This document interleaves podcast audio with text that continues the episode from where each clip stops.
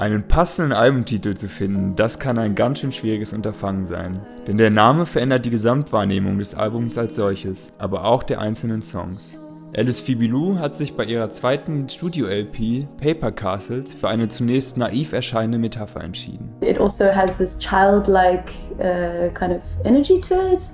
Um, so there's something nostalgic in it, but also could on a bigger metaphoric level, it could kind of talk about the establishment or monarchy or uh, people in power, powerful things, and how it's made out of paper and it doesn't really exist and that it doesn't really matter. You're making my skin wanna crawl into all of these cracks and these crevices. Die zehn Songs auf dem Album sind minimalistisch arrangiert. Sie werden von Alice unverkennbarer Stimme und den Texten getragen, die gesellschaftliche Probleme wie Bodyshaming oder die Tabuisierung der weiblichen Sexualität anprangern. Trotzdem schafft die Wahlberlinerin es, mit ihrer Musik eine durchweg positive, wenn auch nostalgische Stimmung zu transportieren. Denn besonders wichtig ist ihr, Leute emotional zu erreichen. I definitely think that music and art um, holding up a mirror to society is something very important, and I, I love it as a theme and as an approach. But I also think that now I've moved into a direction where, as long as I make people feel something, even if it's not something that you can specifically put your finger on and understand, that for me is is enough. It's it's uh, very powerful to make somebody feel something.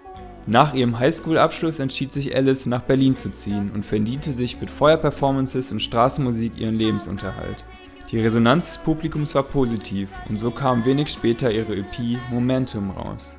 Trotz ihres Erfolgs spielt sie auch heute noch an Straßenecken und in Parks. Nicht aus nostalgischen Gründen, sondern weil sie so Leute überraschen kann, die sie sonst nicht erreicht hätte. It's all about accessibility, actually, to music and uh, not making music elitist. Because music is elitist, culture is elitist. It's catering to people who know what music is happening in the scene, which is a very small amount of people, and people who can afford to pay 20 or 30 euros for a ticket. So that is elitist. It's fine, it's like, you know, that's how it works, but if you're able to do things, not just street music, a free concert, or, you know, there's so many different things that you can do to make sure that you are also understanding that music accessibility and culture accessibility is important and that it's important to play for everybody. And there's a child in the treetops. Is she still me? My heart opens as the swing Ein Ort, an dem Alice Fibilou in der Vergangenheit häufig aufgetreten ist, ist der Mauerpark. Der Mauerpark, der immer wieder Streitpunkt zwischen Musikern und Anwohnern ist. Der Mauerpark, in dem es dieses Jahr vorbei sein soll mit Straßenmusik und Karaoke. Für Alice eine logische Konsequenz der letzten Jahre. Bands und Musiker spielten immer dichter aneinander mit immer größeren Soundsystemen. I mean, a lot of street musicians would be like, oh, the, the system is, you know, preventing us. But no, it was actually us. It was actually the street musicians too. And it was putting the volume too loud. You have to take responsibility for that as well. I totally understand people that live in that area saying, hey, the whole of Sunday, I've got to hear from five different speakers, like super loud.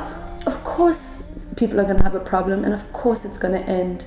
Einen grundsätzlichen Verfall der Kreativatmosphäre in Berlin sieht sie allerdings nicht. Nirgendwo sonst hat sie so eine Geschlossenheit und Kraft der Underground-Szene erlebt wie hier. Orte vergehen und entstehen neu. The underground just gets covered like the streets with some cement and then it comes out a flower in some other place and you just have to keep looking for that. If there's anything that Berlin is good at, it's fucking getting a large group of people together and saying yes or saying no and making that happen. Dieser Wille, Probleme positiv und voller Optimismus anzugehen, ist auch in der ersten Single Something Holy zu hören.